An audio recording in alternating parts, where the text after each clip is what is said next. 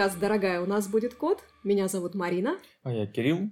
Мы пара со странным набором питомцев, а это подкаст для тех, кто, как и мы, обожает своих животных и меняет свою жизнь ради них.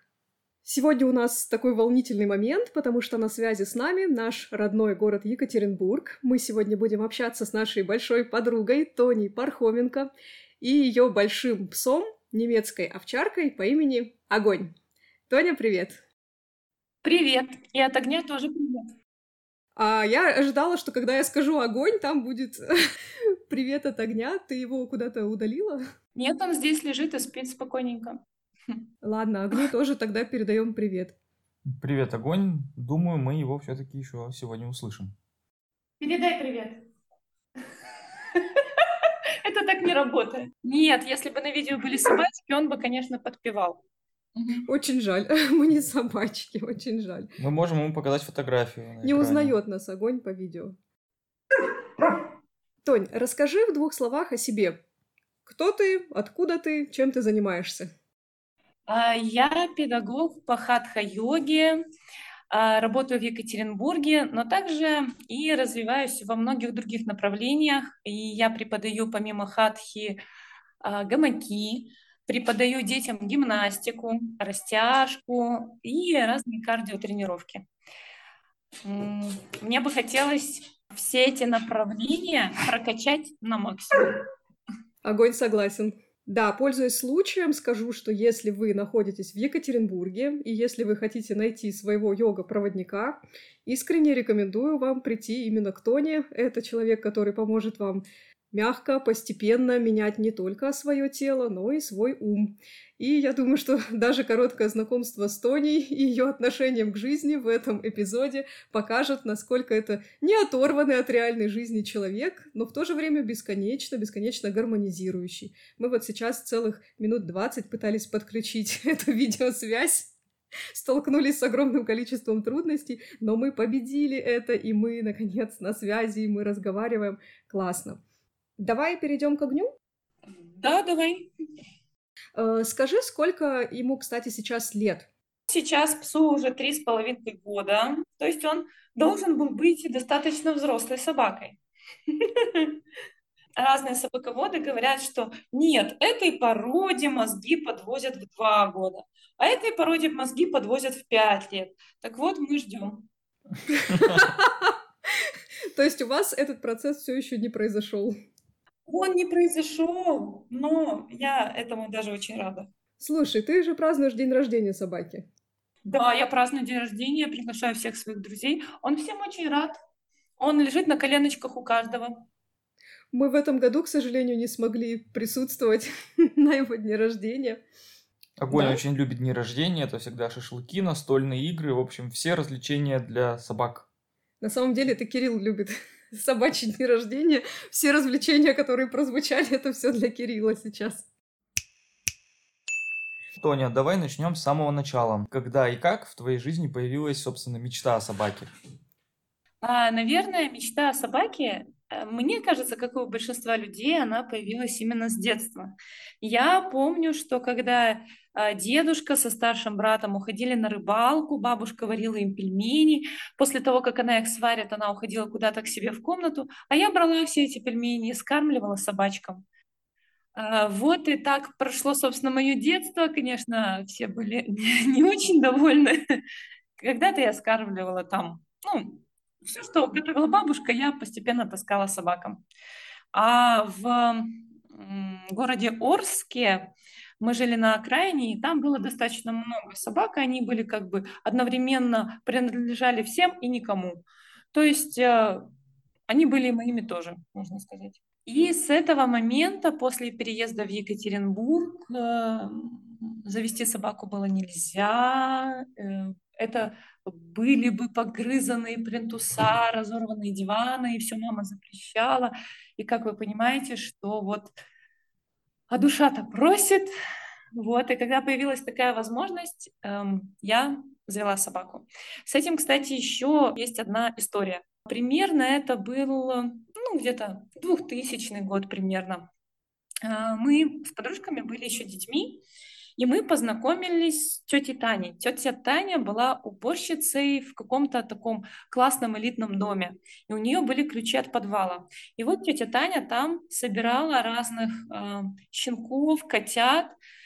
А мы, будучи ну, совсем маленькими еще детьми, мы брали этих щенков и котят, несли домой, их мыли, чистили от вшей, кормили, обратно привозили в подвал, но нам же нельзя, как бы родители запрещают. Вот такая вот история. А потом, когда мы подросли, мы а, носили их на птичий рынок, вот так называется рыночек у нас, и продавали их. И, кстати, у детей вот этих вот тогда котят и щенков брали, ну, может быть, из-за какой-то жалости или что-то. Вот такая вот э, жизненная история. Мы где-то года два с подружками занимались вот таким благим делом. И наши родители не что в ванной мылся блохастый щенок. В общем, тетя Таня из Орска открыла кота-кафе до того, как это стало мейнстримом. Что-то вроде, да. А, меня в этой всей истории волнует только судьба дедушки и его друзей, потому что, как я поняла, они уходили на рыбалку в итоге без еды. Они приходили на рыбалку, у них не было еды. Но так как была рыба, ее можно было легко пожарить. А вот меня, конечно же, ставили в угол и наказывали. Да. В итоге все оставались в выигрыше, кроме, к сожалению, тебя. Да нет, я была абсолютно счастлива, и спустя там неделю я шла делать то же самое. Меня снова ставили в угол. Ну да. Ну, сколько лет, вот так, если прикинуть, сколько лет ты шла к появлению собаки в твоей жизни? Ну, сознательных, э, ну, наверное, 25 сознательных из них шла. Расскажи нам тогда, как появился, собственно, он, огонь. Как ты его выбирала, а может быть, он на тебя сам свалился, как ты с ним познакомилась, и твои первые недели жизни с ним, и особенно, конечно же, первый день жизни с новым щенком. Как в твоей жизни появился огонек, зажегся? Э, ну, я думала, наверное, как и многие хозяева, что все будет так. Значит, я открываю двери, там очень много щенков, и все они такие прекрасные, но один, самый стеснительный, он бы подошел ко мне, облизал бы мой ботинок, я бы подняла его, над собой и сказала, да, вот этот, он меня сам выбрал. Но в реальности это происходит так. Ты сначала очень долго думаешь, какую породу, какие особенности у породы, а может быть дворняжку из приюта, а может быть что-то. Никто тебе ничего не может подсказать. И ты находишься в таком, короче, вот, вот эта стадия выбора, она самая сложная, самая непонятная, что вообще делать. Вот. Где-то там, не знаю, где-то дорого, где-то слишком дешево, где-то подозрительно. Были такие случаи, что а, я искала собаку на Авито, и мне говорили, пришлите там 3000, и мы вам пришлем фото щеночка. Это обычно на других сайтах происходит, не с фотографиями собак. И наконец-то я определилась скорее с человеком, который мне его продавал. То есть выбор, выбор был большой, но некоторые люди либо были абсолютно безразличны, либо просили очень много денег, либо были ну, какими-то сомнительными такими, возникали сомнения. А тут определилась я именно с характером человека. Она говорит, да без проблем, приезжайте, посмотрите папу, маму и щенка сразу же. Вот, и я приехала смотреть, я потом расскажу про характер собаки, а пока а, расскажу про характер мамы и папы. А на что я клюнула? Конечно же, на папашу, на отца. И, значит, вывели мне такого, значит, такого огромного льва, спокойный, вальяжный, посмотрел на меня там, не знаю, сверху вниз из-за своего огромного роста собачьего. И такой вот прямо лощеный, прекрасный, так посмотрел, развернулся, и все, и пошел. Ну, то есть это вот прямо какой-то эталон овчарки, вот. Ну, потом забежала мама, что-то там покричала, покричала, убежала. Вот, ну, я думаю, что да, хочу вот такую вот собаку. И выбрала вот э, щенка мальчика, единственного, который был в помете. Тут, кстати, э, у собачников тоже есть такая своя тема, что э, не, вроде бы как бы не рекомендуется брать щенка из большого помета, потому что э, он мало ест. То есть он будет немножко хиленьким. Их было четверо, я взяла одного из четверых. То есть, следовательно, он был достаточно крупным для себя, он был достаточно сытым и активным. Вот он в моей жизни так появился. То есть я открываю двери, там щенки, и они бегают все, и им на тебя, собственно, вообще по барабану. Они просто бегают, ищут маму. Вот они нюхают пол и ищут маму, и все. И вот сталкиваются друг с другом носами, и потом расходятся в каком-то, не знаю, как э, шарики, непонятные комочки какие-то. И они абсолютно, у них нет никакого такого сознания, какого-то все. И тебе надо выбрать. Вот. Какой момент? Я, я просто была в нерешительности до последнего момента. А когда я его забрала, это тоже достаточно такая интересная история. Как я считала, ну тоже, вот представление и реальность. Что ты мне игрушку принес? Давай игрушечку. Где игрушка? Где? Когда я его забирала, э, я думала, что э, раз щенки будут долго вместе с матерью, то они, естественно, напитаются материнского молока, будут здоровее, я такого здоровенького заберу, сразу там, а, сразу начну кормить правильно, и все. Так вот, я прихожу и хозяйку спрашиваю, а чем вот он сегодня питался, чем мне его кормить? Ну так придуриваюсь, как будто бы я не знаю, чем щенка кормить, хотя я уже там всех блогеров пересмотрела, перечитала, все уже там до дыр протерла. Она мне отвечает – ну, сегодня он ел кильку в томатном соусе. Так что кормите, чем хотите. Просто прекрасно. Вот так вот. Я привезла его в такой маленькой коробочке, она у меня до сих пор там где-то стоит. И вот э, сейчас голова даже не уместится в эту коробочку. То есть э, там без вариантов. Настолько он вырос. И несла этого щеночка, принесла домой, сама была в шоке, он был в шоке.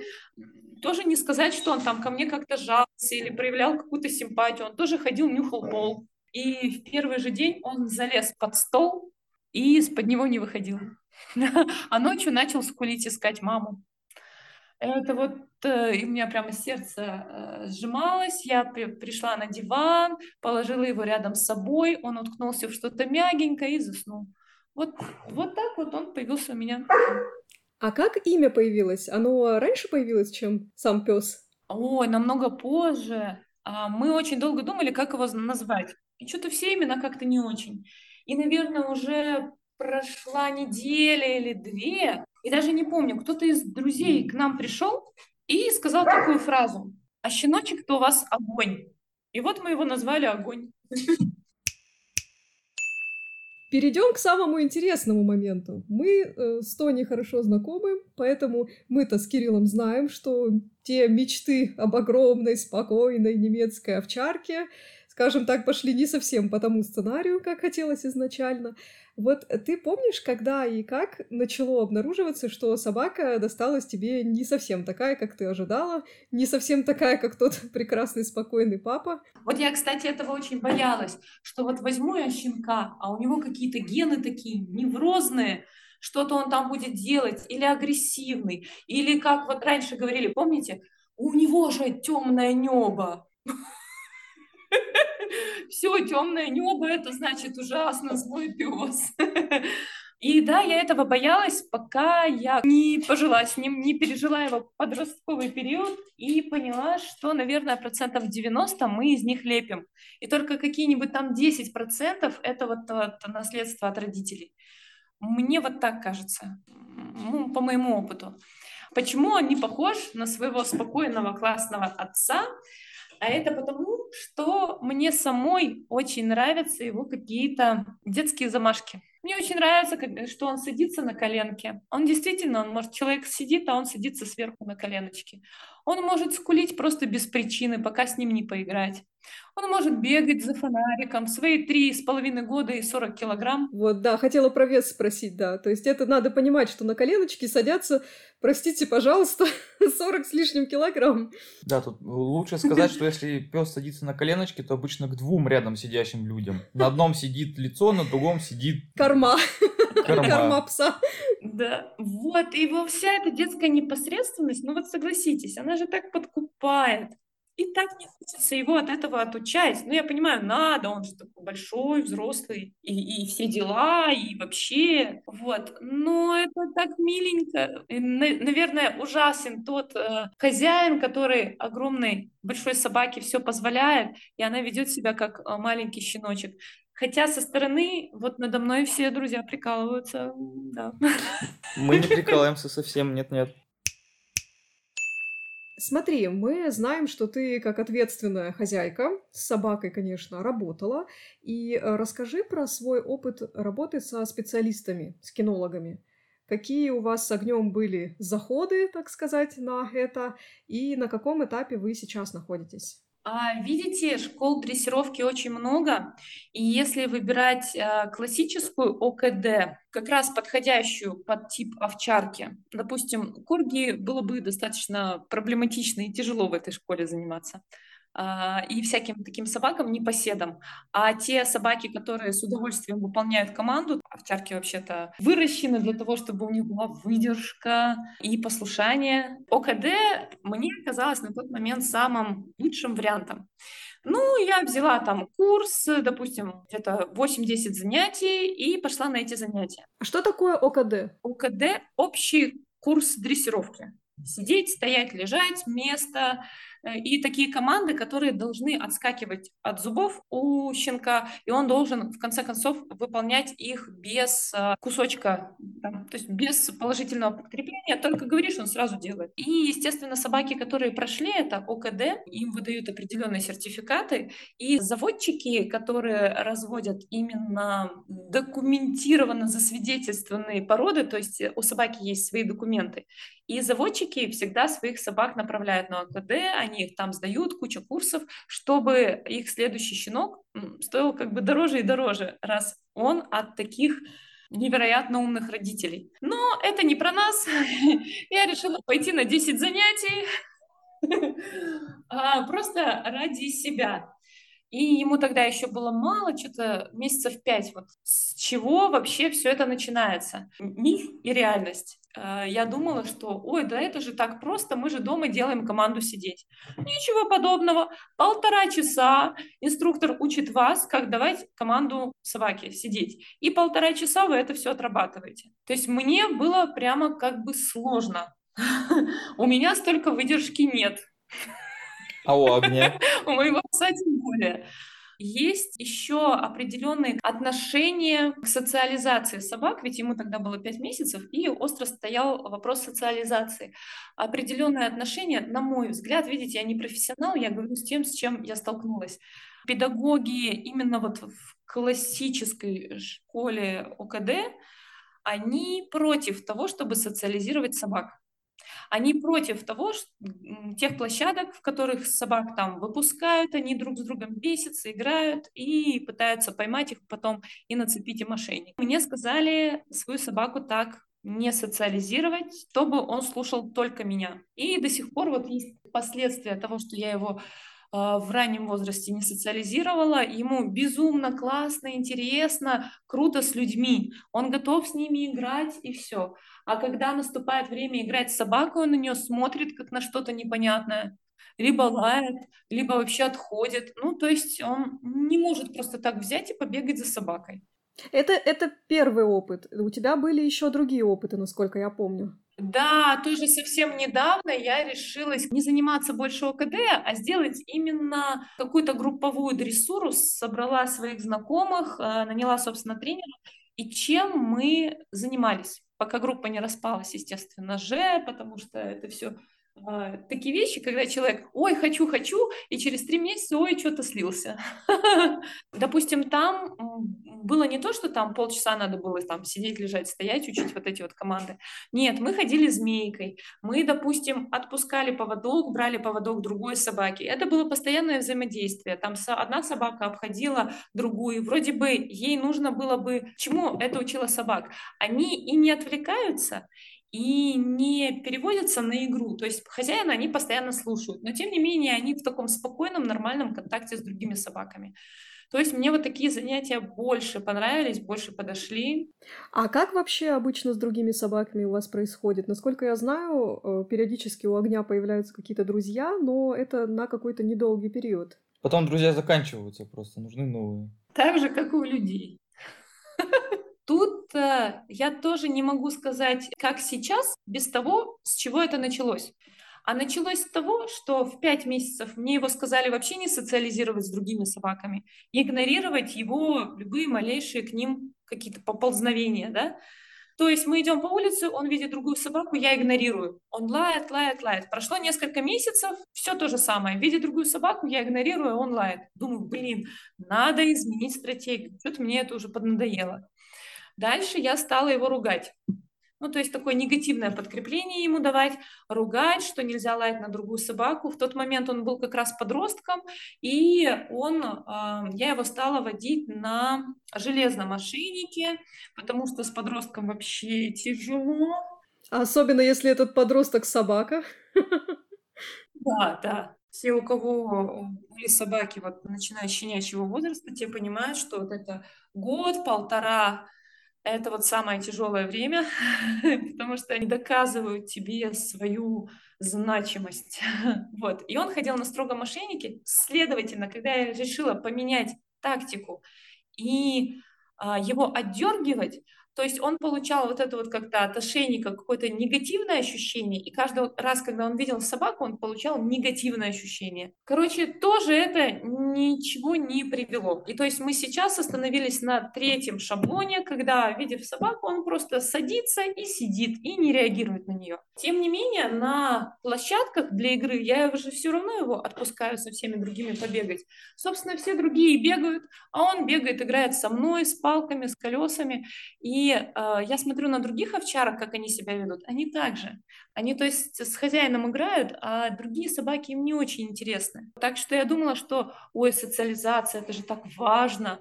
А вот есть породы, которым важен ты как хозяин. И это у них вот на первом месте стоит. Он один из них как раз. Да.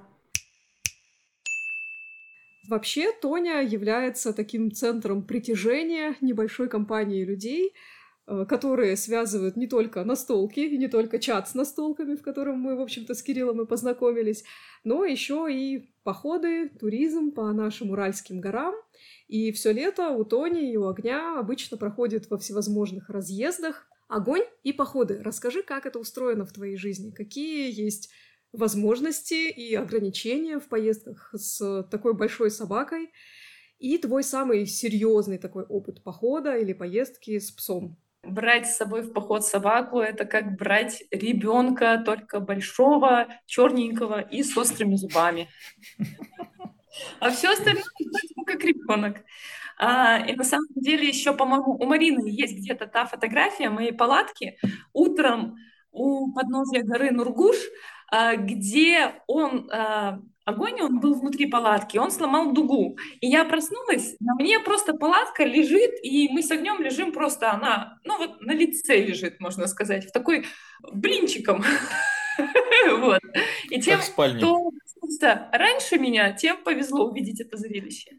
Я помню прекрасно этот момент. Я просто утро, я расстегиваю палатку, выглядываю оттуда и вижу просто палатку нашего гида, как мы Тоню называем, которая просто лежит тряпочкой на земле. И там даже непонятно было в тот момент, что где-то внутри находится Тоня и огонь. Да. Более того, как выяснилось позже, им это абсолютно не мешало в тот момент. Это точно. С собакой в походе, конечно, очень весело. И еще у него есть прекрасная функция — это унести в своем маленьком собачьем рюкзаке тушенку или какие-нибудь консервы в банках.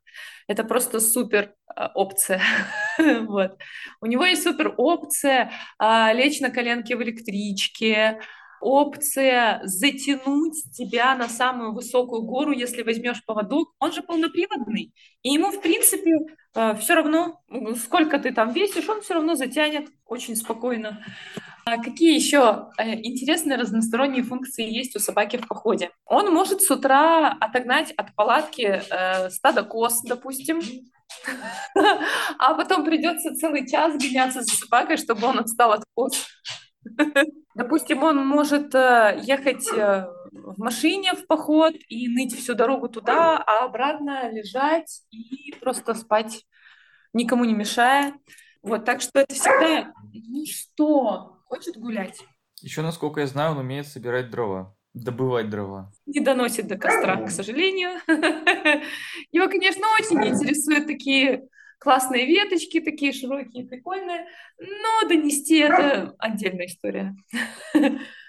Вот, ну, давай расскажем с самого начала у огня страсть э, к веткам, к палкам и к выдиранию деревьев с корнем. Даже если они еще растут вертикально. Ну, они, возможно, были не очень вертикально, раз он не понял, что это дерево. Я думаю, деревья тут как бы сами виноваты. Нет, был такой случай, когда мы приехали, а, в определенное место, и там на глазах туристов он просто молодую березу вырвал с корнем. Мне так было стыдно, мне хотелось сказать, что это не моя собака.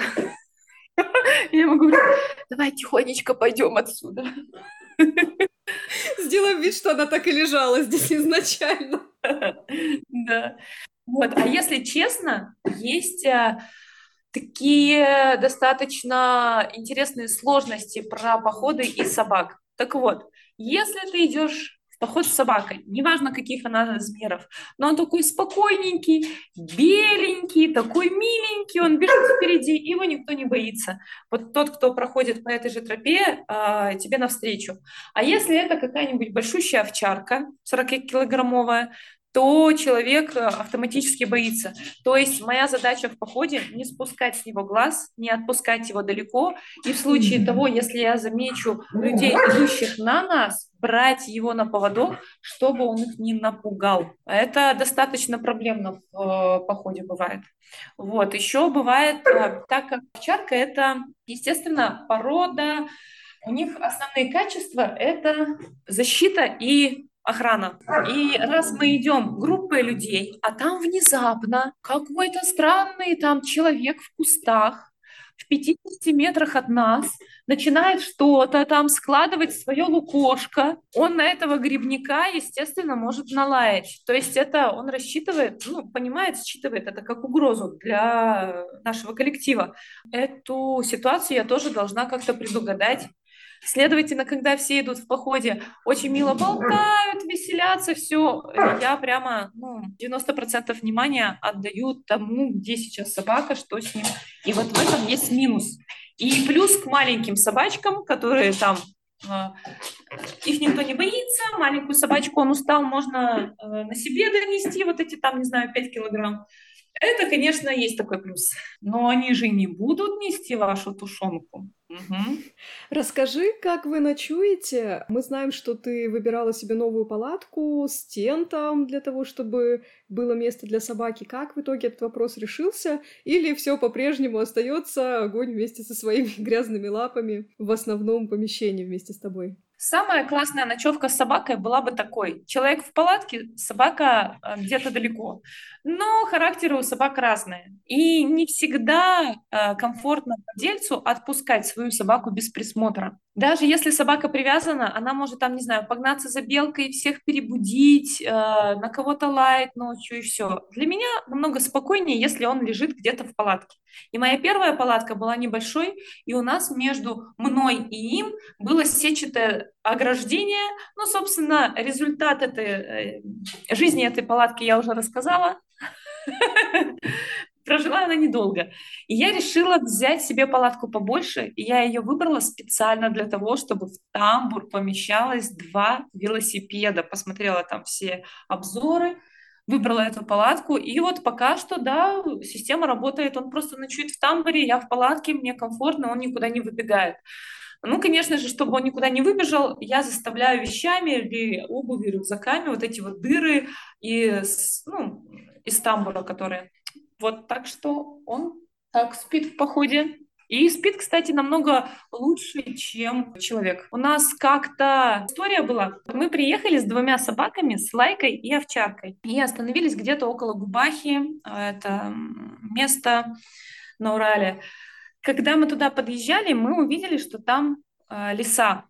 И леса, видимо, там от предыдущих туристов что-то подъедала. И мы сразу поняли, ну, блин, ехали так долго, устали. И сейчас ни лайка с охотничьим инстинктом, ни овчарка не дадут нам нормально поспать. Овчарка будет защищать, лайка охотиться. И они вот будут на эту лесу реагировать. Ничего, в итоге, короче, всю ночь они спокойненько спали, а лиса там ходила вокруг, и люди-то ее слышали. Вот. А собакам было просто по боку. Вот такая история. Ну, еще тогда уж давай, если рассказываем про совместные походы, давай расскажем еще про наш опыт. Мы уже рассказывали нашим слушателям, что мы ходим в походы с котом, и у нас был случай совместных походов, точнее даже несколько случаев. А поскольку ни кот у нас не терпит других животных, ни огонь как-то не особенно проникается романтикой котов, вот это был интересный, конечно, опыт. Я помню эту палатку твою новую, э, и была задача как-то его в этом тамбуре задержать. То есть сейчас ты научилась, ты решила эту проблему. Ну, я давно не ходила в походы с котами. Возможно, э, спустя какой-то промежуток он снова забудет это все. Но, насколько я помню, наш поход начался с того, что кот вообще очень мощно отреагировал на собаку, и у него был шок и ужас, и прямо вообще все. А закончился тем, что они нормально, спокойненько спали, а, один на одном сидении, другой там в ногах, вообще не реагируя друг на друга. Они тогда очень устали в тот раз, и когда мы ехали обратно, да, более того, даже не на разных сиденьях, мы все сидели с вами сзади, вспомни, мы сидели втроем, ты, Кирилл и я, огонь лежал где-то внизу, у него голова лежала где-то на коленях чьих-то, кот лежал у меня на коленях, периодически рычал так сквозь сон. Оба там отключались. Мы тоже, в общем-то, выглядели не лучше, все очень устали.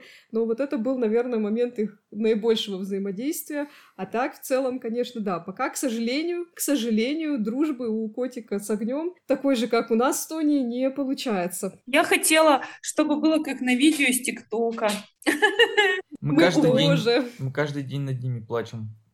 Да, мы, мы тоже плачем над видео из ТикТока, из Инстаграма, где котики, хоречки спят, обнявшись. Но, к сожалению, это все не наша реальность. И да, когда мы ходим в совместные походы, у нас кот ночью обычно ходит вокруг палатки. Иногда он приходит, стучится внутрь, залезает к нам и спит. Но вообще ему ночью интересно ходить вокруг. Все же самое интересное ночью для кота происходит. А задача в этот момент огня как-то зафиксировать в тамбуре Тониной палатки, чтобы он не съел котика. Ну ладно, раз мы вспоминаем походы, то тогда расскажи нам какую-нибудь самую стрёмную ситуацию связанную с собакой и самая веселая, самая смешная, если у тебя есть самые такие любимые истории. В общем, факапы смешные и факапы ужасные. Вот что это было. Поехали. Прекрасный Пермский край. Походить там, пожить в палатке. Ну, естественно, дорога дальняя. Нужно было э, снять квартиру, чтобы, ну, как после дороги сложной отдохнуть и потом с новыми силами собраться, сесть за руль и еще проехать э, наверх до севера Пермского края. Так вот, а как квартира снималась? Естественно, надо найти квартиру, где можно было бы с собаками. И мы указали, что э, как там одна собачка щенок, а вторая маленькая. И вот э, заселились в эту квартиру с двумя гигантскими псами. Моя действительно была тогда еще щенком, ему было примерно, ну, меньше года на тот момент. И так как он был щенком, это первая его была сложная поездка, и он что-то, видимо, разволновался, и у него крутило живот. Но я это как бы подумала, ну, подумаешь, что, у всех щенков крутит живот, это нормально. Вот, мать года. А, ну, я говорю, и он тоже хочет поговорить, думает, что, ой, наверное, с ним говорят. Так вот. и есть, все правильно. И так вот, мы сняли квартиру. Просыпаюсь я с утра от э, очень интересных звуков в кухне. открываю там, дверь или глаза. А в кухне сидит щенок мой, мой огромный, к тому там уже почти 30-килограммовый щеночек, и просто у него понос разлетается по всему полу и по всем стенам кухни. Просто фонтан. Я, значит, его хватаю, выбегаю на улицу, ничего не, не говорю друзьям, которые тут же как бы спят недалеко. На улице с ним погуляла, вернулась очень тихонечко, на цыпочках, все это убрала, идеально все зачистила, все там, не знаю, белизной, во всех перчатках, всю кухню драила там несколько часов, все. И вот и думаю, наверное, им не следует рассказывать, ведь им сейчас сдавать эту квартиру. Вот я даже не представляю, что чувствуют э, те, кто сдавал нам вообще эту квартиру. Это ужасно. Извините. Я на судном суде это буду вспоминать. В всячьем суде. И для того, чтобы ребята нормально сдали квартиру, они такие говорят, ну, у нас все хорошо, с таким уверенным видом. А я специально ушла, чтобы не расколоться. Я, я врать хорошо умею. Вот. А потом, когда мы сели в машину, и только-только вот тронулись, я говорю, ребята, я должна вам признаться, что вот такая шляпа произошла. Ну, короче, это был трэш, как утром на чужой кухне, на съемной квартире затирать все это, простите, э, не знаю, как назвать это. Вот. Щенячья радость. Да. И сделать так, чтобы никто не узнал. Такая история была. А что-то, что связано с, именно с его характером? Я могу их рассказать две, когда он был щенком, и вот ситуация, которая произошла два дня назад. Так вот, ситуация эти абсолютно похожие, но там он был щенком, и он мне не, не доставил дискомфорта. А тут уже большой парень. Так вот, а однажды я иду, когда ему еще было, допустим, полгода, с щеночком, вижу впереди толпу пьяниц. И они вот как-то сбиваются все в кучки, когда темнеет, и вот кучками передвигаются. Думаю, ну блин, вот сейчас по-любому что-то будет. И пьяницы-то вроде основной своей массой прошли, пришли, а один такой посмотрел на щеночка, встал перед нами, вот перед ним и передо мной на колени, так распростер руки и говорит, у меня в детстве такой же был, и заплакал. Потрясающе. Я-то думала, что, ой, у меня будет большая собака, он будет меня охранять от всякого там от всяких группировок, но э, нет. А вторая ситуация произошла вот два дня назад, и я оценила, как мой пес вырос за это время. Тоже иду я по улице, и уже прямо в ну, где-то до человека метров сто, но я точно понимаю, что этот пьяный мужчина ко мне, ну вот точно подойдет и начнет что-то спрашивать. И я так тихонечко-тихонечко начинаю его обходить, тот все равно ко мне подходит, стоит около меня в пяти метрах, задает вопрос, а это у вас овчарка, и вроде бы, ну ладно, мужчина выпил, он нормально себя адекватно ведет, просто задал вопрос, просто спросил. И этот как сорвется на него, как налаял, дергал поводок, и вообще, ну то есть он прям шерсть дыбом, когда шерсть дыбом, он еще больше, страшнее. Мужчина вот где стоял, там вот и стоял потом, когда я уже убежала оттуда, повернулась посмотреть, где мужик, а он там и стоит. Ты сходи через пару дней, проверь, может быть, он все еще там стоит. Короче, ситуации, на самом деле, когда у тебя большая собака, и ты, не, э, ты держишь ее в квартире, а не в доме, а, ситуация столкновения, ладно, там с пьяными, тут э, нечего стесняться, бог с ним, там, типа, человек выпил, можно на него все там. А бывает ситуация с мамами, у которых дети, и если мимо них проходишь с большой собакой, они тут же тебе все выскажут. Бабушки стопроцентно выскажут по поводу там большой, без э, намордника или там как в квартире держите сумасшедшая, а, как можно вообще. И вот, короче, наслушалась я достаточно много. И обычно, когда я выхожу на улицу, я немного подсознательно я прямо чувствую, какие из людей, которые мне э, встречаются, немного негативно ко мне настроены из-за вот такой большой собаки, а которые, наоборот, позитивно.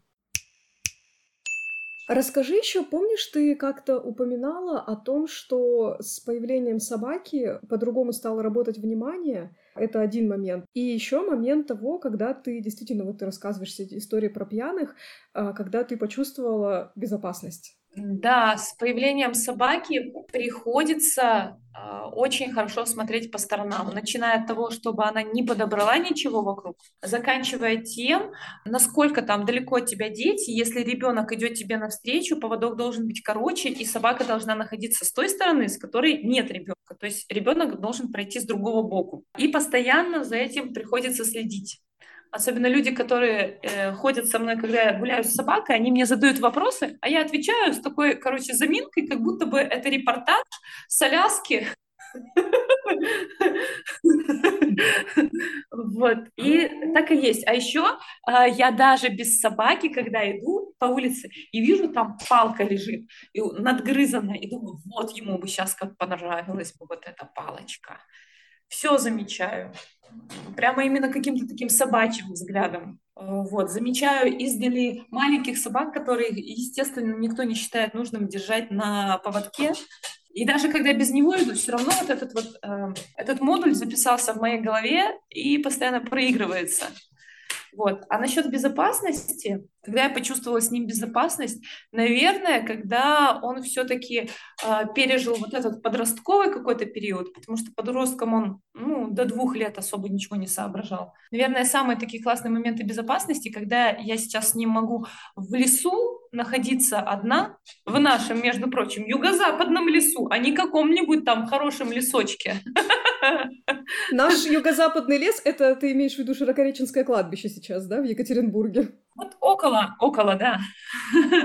И там лес такой очень сомнительный, там ходят абсолютно э, разные люди, очень неприятные на вид. Вот, а я там с собакой иду, и мне вообще все все очень спокойно. Сейчас вообще могу идти по каким-то там достаточно страшным местам с псом.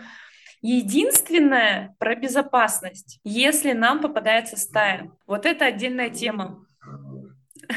Для стаи вот этот а, отдельный индивид, несмотря на его рост, какую-то мощь или какой-то буйный характер, для стаи он ничто. Она его просто ну вот порвет и все. И у нас, э, особенно зимой, бегают такие стайки, которые уже немножечко агрессивные. Я думаю, что они не доедают, и вот этот весь холод и обращение прохожих, ну, короче, такие стайки бегают э, достаточно а, опасные. Когда мы с ним сталкиваемся со стаей, это я его защищаю. И это, ну, на мой взгляд, единственная правильная вещь. Если я его отпущу защищаться самому, там, на длинный поводок или вообще поводок отпущу, да, они его там, ну, либо задерут, либо, не знаю, либо еще что-то, все равно будет неприятно. А так я его защищаю, я прямо его за себя убираю и наставю, там, не знаю, топаю или кричу, и они обходят меня людей, они боятся. И вот те, у кого маленькие собачки, я тоже слышала очень часто, ой, там, там пробежала э, бездомная дворняга, я так испугалась за свою собачку, думаю, ой, порвет. Не порвет, когда рядом хозяин, ничего не сделает. Людей а, боятся и обходят. При том, что бездомных собак я подкармливаю, но я специально к ним хожу без своей собаки. Изменилась твоя жизнь? процентов на 80 из 100. Конечно же, мы заводим собак э, в каком-то таком эмоциональном плане, чтобы было кто там, не знаю, дома ждал, о ком заботиться, или там эм, компания какая-то прогулок в лес, или, ну, это всегда связано с эмоциями, всегда связано с человеческими ощущениями. То есть вот это вот изменилось прямо полностью. Если где-то когда-то я чувствовала какое-то одиночество или мне не с кем было куда-то пойти, то сейчас я гуляю три раза в день, и мне всегда есть с кем пойти на эти прогулки. Изменилось мое расписание не знаю, мои даже тренировки изменились. Я приглашаю к себе клиентов на дом э, только тех, у кого есть там, не знаю, свои питомцы, кто готов заниматься с собакой. И они приходят ко мне, и для них особое удовольствие, когда в конце тренировки разрешается собаке к ним подойти, ну, потому что как бы во время тренировки я не позволяю ему, а в конце он к ним подходит и такой, наконец-то можно с ними поиграть, облизать. Это тоже прикольно для людей. Я же не могу его оставить там допустим, уезжаю в поездку, э, нахожу зоогостиницу, я все равно там вот все, все эти дни в поездке переживаю. Изменилось, естественно, к лучшему. И это, конечно, если честно, репетиция детей. Очень неплохая репетиция. Больших, зубастых, конечно, но...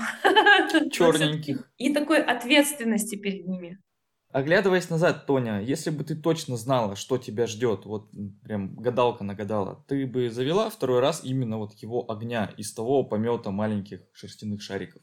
Я думаю, что если бы я завела любую другую собаку, это бы в конце оказалась вот такая собака. Я очень много переживала из-за того, что я хотела из приюта взять, но боялась. Тоже хотела овчарку, но тоже там были свои сложности. И долго переживала, какой будет характер, как вообще мне потом с этим характером ужиться. Но кого бы я ни взяла, это будет вот все равно этот же пес. Я думаю, что ничего бы не изменилось, если бы я взяла другого. То есть, конечно, я сейчас не говорю, что я хочу как-то там поменять все. Нет, я бы взяла его же, но я бы уже не переживала за все эти вещи. Я бы уже точно знала, что вот мой родной песик, он будет моим родным песиком вне зависимости от породы, вне зависимости от какого-то там выбора, э, не знаю, симпатий. Так что он все равно будет родным, дорогим и любимым и тем, кого хозяин из него сделал. Дай совет тем, кто только планирует заводить собаку. О чем нужно точно подумать заранее и что точно нужно предусмотреть? Я думаю, что э, тем, кто хочет завести собаку, с самого начала нужно немножечко так погрузиться в дзен. Потому что если ты идешь утром по коридору, а в коридоре лужа, и ты подскальзываешься на этой луже и падаешь, тут нужно немножечко дзена, чтобы как бы все это было в порядке, чтобы на собаку не срываться. Ведь вы же как бы должны заранее понимать, что это будет. Если вы возвращаетесь домой, а кусочка плинтуса нет, тут тоже нужно посмотреть на это все с позиции философии. Придется посмотреть с позиции рентгена на этот кусочек плинтуса, возможно. Внутри собаки. Оно достаточно быстро выходит. Можно не досчитаться кусочка двери, например, если хаски. Если хаски, это, конечно, отдельная история. Мы тут недавно гуляли э, с командой хаски, и один хась, он просто убежал. Просто взял и убежал, и все, он нашелся только, ну, этим же э, днем, но вечером. Мы уже все с хозяевами, мы уже уехали, мы, а потом мы позвонили, потому что мы везде в лесу оставили номер телефона. Да, хотелось бы все заранее немножечко спланировать, понять, каким кормом вы будете кормить, либо это все-таки натуральная еда. И вот я сейчас думаю, у меня вот собаки 40 килограмм, я думаю, то, что я его посадила на сухой корм, это не очень хорошо. Если бы я еще раз делала этот же выбор, просто сейчас уже говорят, ой, да что-то не надо переходить, раз он хорошо на сухом, я пока не перехожу. Если бы я этот выбор еще раз делала, я бы обязательно кормила его натуралкой. И вот для него я бы готовила раз в неделю, там, не знаю, заморозила или там в холодильник бы положила, и все, никаких проблем с натуралкой вообще нет. Не надо там часами у плиты стоять, чтобы готовить собаки. Нет, ничего подобного. Раз в неделю приготовила все. Я бы посоветовала подумать насчет клетки. Для некоторых кажется, что содержание собаки в клетке – это какое-то изуверство, ты уходишь, он там скулит бедненький в клетке и все такое. Нет, тут просто нужно соблюсти такой баланс, когда э, хозяин уходит, щенок должен быть очень хорошо набеганный, уставший, он должен в клетке лежать со своими любимыми игрушками. Эти игрушки могут быть, вот как я делала, я маслом сливочным мазала внутренности игрушки, и все время, пока меня не было, он прекрасно увлекался этой игрушкой, ее там жевал, ему было просто обалденно. Это позволит в нем в голове оставить такой отпечаток, что пока хозяина нет, я не грызу обувь, я не порчу там что-то. А когда хозяин есть, он, естественно, это контролирует. И вот мне повезло, я, наверное, первые полгода его продержала в клеточке. Уходила я ненадолго, серьезно, там на 2-3 часа из квартиры. Но у него отложилось это в памяти, что он не трогает какие-то мои вещи, которые на полу.